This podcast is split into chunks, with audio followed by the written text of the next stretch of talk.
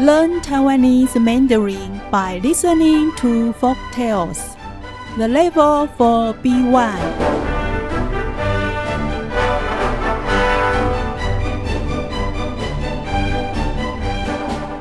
海水变咸了。村里有个叫阿义的船夫，他是个忠厚善良的年轻人。客人少给钱，甚至没给钱，他都不会计较。有一天，有位老公公下船后没给钱，阿义还对老公公说：“走路要小心哦。”过一会儿，已经离开的老公公又回来。对阿义说：“你的心地真善良，我给你一个小石磨，就当做船费吧。你想要什么东西，只要对石墨说：‘石墨，石墨，东西南北，北东北，变，石墨就会变出来。’”要停止，就说石墨石墨，东西南北，停，它就会停下来。一定要记住哦。阿义看着小石磨，心想：小石磨就像掌心一样小，真有那么神奇吗？结果。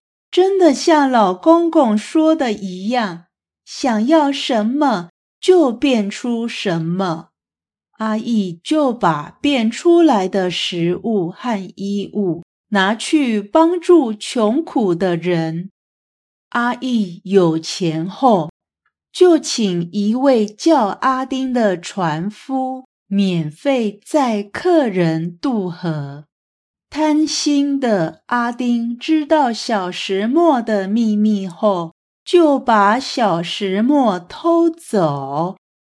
阿丁划着船往大海的方向走，才划到大海。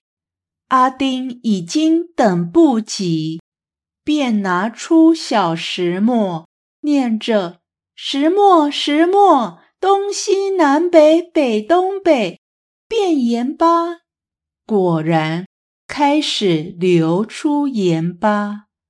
阿丁高兴得不得了。没多久，眼看船快装不下，阿丁一急就忘记停止的口诀。最后，阿丁、小石磨和船都沉到海里去了。小石磨。还在海底下不停地磨出盐巴来，从此以后海水就变成咸的。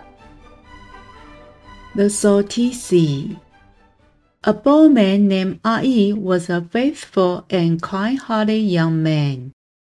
He wouldn't mind if his passengers paid him too little or even forgot to pay him at all. One day, an old man got off the boat without paying him. Ah wasn't upset, and he even kindly said to him, Sir, watch your step, please. After a short while, the old man returned and said to him, I am going to give you a magic stone grinder as the fee because of your kind heart. The grinder will produce whatever you wish to have as long as you say, Stone grinder, stone grinder, east, west, south, north, north, east, north. Now, the grinder will immediately produce the thing that you want. When you have enough, all you need to say is, Stone grinder, stone grinder. East, west, south, north, stop. It will then stop. Keep the password in mind. R.E. stared at the stone grinder, thinking, The stone grinder is no bigger than my palm.